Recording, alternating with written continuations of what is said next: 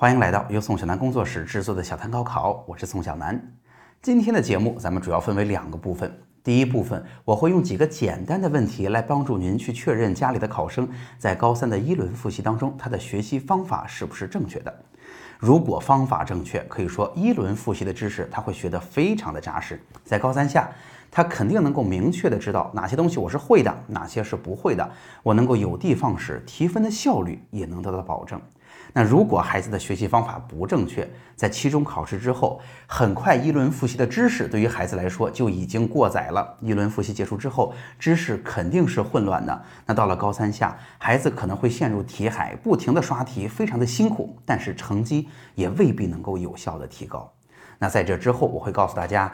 高考到底是如何提高成绩的？我得把这个道理给大家说说明白。那说清楚之后，在之后的节目当中，我就可以根据不同的学科给大家谈谈具体的方法了。我们进入今天的内容哈。那第一个，咱们不卖关子，到底能够用哪些问题来判断一下孩子现在的学习方法、学习状态是不是正确呢？我提这么几个问题哈。当中第一个小问题，那如果您家的孩子。我会问他在考场上，我们碰到一道呃题目，那可能这道题目也比较难。我们读过题干之后，发现我们并没有反映出这道题应该怎么做，就是靠灵感、靠第一反应不靠谱了。那下面我们有没有合适的方法，能够逐渐的缩小思考问题的范围，慢慢的去找到这个问题可能应该如何解决呢？有没有这样的方法呢？脑子里想一想。第二，我想问问咱们考生，除了上课认真听讲、下课完成作业以及整理错题之外，你还有其他提高学习成绩的方法吗？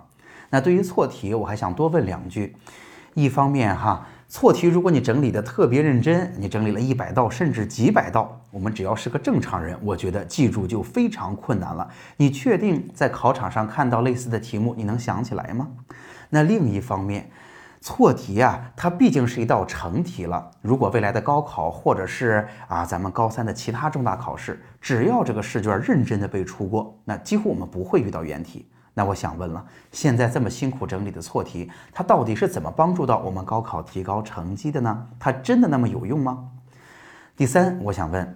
从一轮复习开始，比如说九月初到现在，我们也经历了两个月的时间了。咱们能不能找出一个自己最擅长的、学得最好的、最有心得的学科，合上书，你能够从头告诉我啊，完整的、娓娓道来的讲出来，这门学科到底复习了哪些知识吗？那第四，我想问，如果啊，我们在过去的考试当中遇到了一些不如意、不满意的情况，我相信大多数考生都遇到过。我想要提高成绩，除了努力、更用功、更花时间，或者说更多同学最简单直接的方法就是刷更多的题以外，我想问你有什么明确的思路和方法吗？那之所以问出这些问题啊，是因为很多同学都会说学习方法是什么？比如说是整理错题，比如说我是每天要背诵多少个单词，是这些具体的工作。然而。它跟提高高考成绩当中可能还有一个黑盒子，这个黑盒子就是我们做的这些具体的事儿到底是什么样的原理，有什么样的道理，最终导致了我们成绩的提高。那很多同学这个黑盒子里边是晕着的，所以我今天就是要把这件事儿说清楚的。不知道刚才这些问题你能有一个怎样的回答？相信同学们对于这些问题已经有了自己的答案。下面我就来说说高考到底是怎么考出一个高分的呀？首先，我们来说说高考的形式哈。高考是怎么出题的呀？无非就是在高中三年，我们学了很多的知识。那好了，出题人呢就在这些知识里边抓出一部分哈，是抓出当中的一部分哈，把它出成相应的题目。那要求我们在规定的时间范围内运用这些知识，把这些题目解出来。那好了，这是一个怎样的要求啊？大家想想看，首先他提出的要求是我们对这些知识要记得住。如果我们这些知识都有盲区啊，在我们脑子里都没有，那你是肯定用不出来的，对吧？所以记得住是第一要务。第二就是用得出，你能记得住，不意味着这个题目考了什么你能够反应过来。那也因此，我想告诉大家的是，针对记得住、用得出这两个问题。它解决问题的核心就是正确的学习方法，就是我们要把学会的零散的，老师在课堂上只是按照时间先后顺序教给我们的知识，在脑海里要形成一个逻辑清晰的，像课本原来的知识逻辑那样的知识结构。只有自己的脑子里有了清晰的逻辑框架、知识结构之后，知识才是我们的，我们才能把它用出来。这是什么意思呢？我给大家举两个简单的例子哈。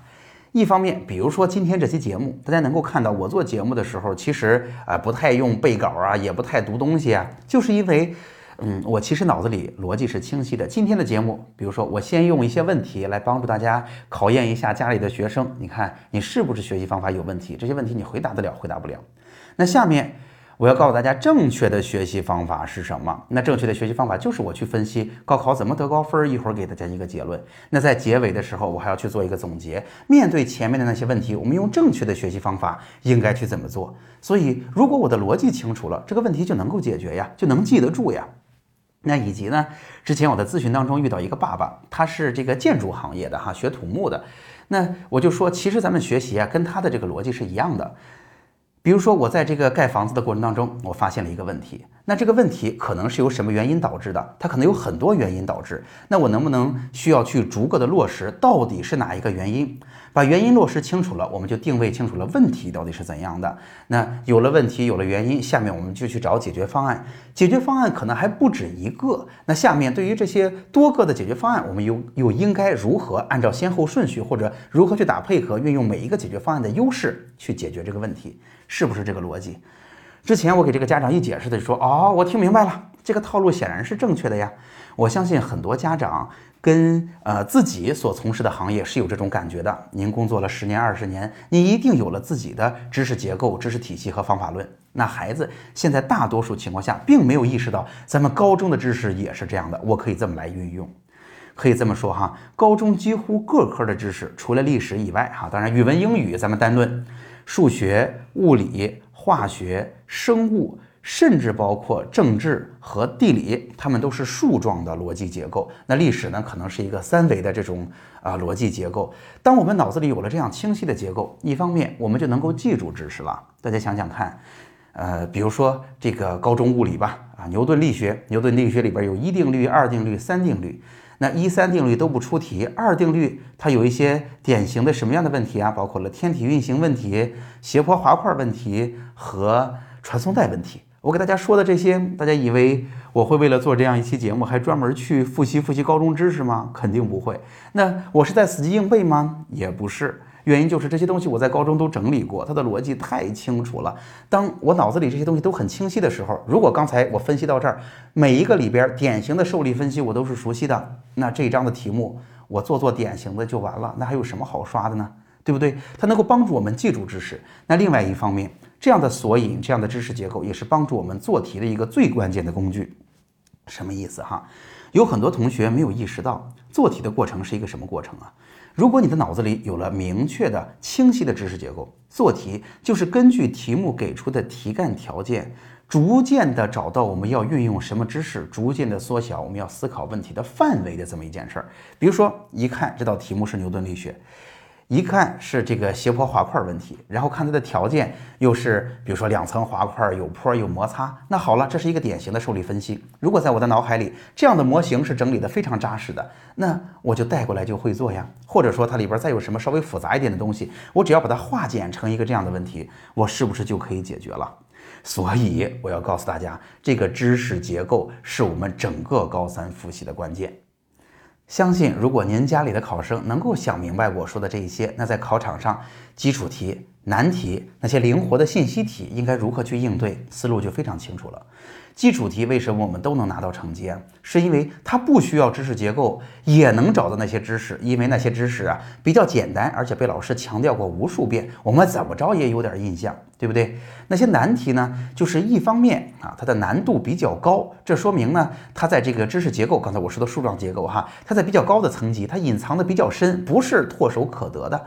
那另外一方面，有些难题啊，它的题目要经过四步、五步、六步，最终才能推导出结果。那它的知识纵深也比较深，所以如果你没有清晰的逻辑结构，能够在知识结构里边来回游走，哈，知道这个下面紧接着的是什么，它们如何关联出题，我相信做出来也是很不容易的。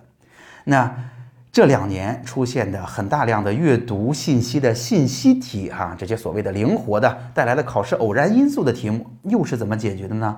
可以说，那些简单题也好，单纯的难题也好，我们来到了知识结构当中，看着题干条件就能够按图索骥地找到要用什么样的知识，只要你整理的够扎实。然而，这些灵活的信息题，是你读完了题干条件，很难哈，在题干和你的知识体系当中直接建立关联，它的难度在这儿。所以，如果你想明白了这件事儿，对对待这种信息题，我们真正应该解决的，可能不是后期我们到底知识是不是掌握了，而是在出题审题当中去多花时间、多花力气，如何把它跟我们的知识结构建立有效的关联。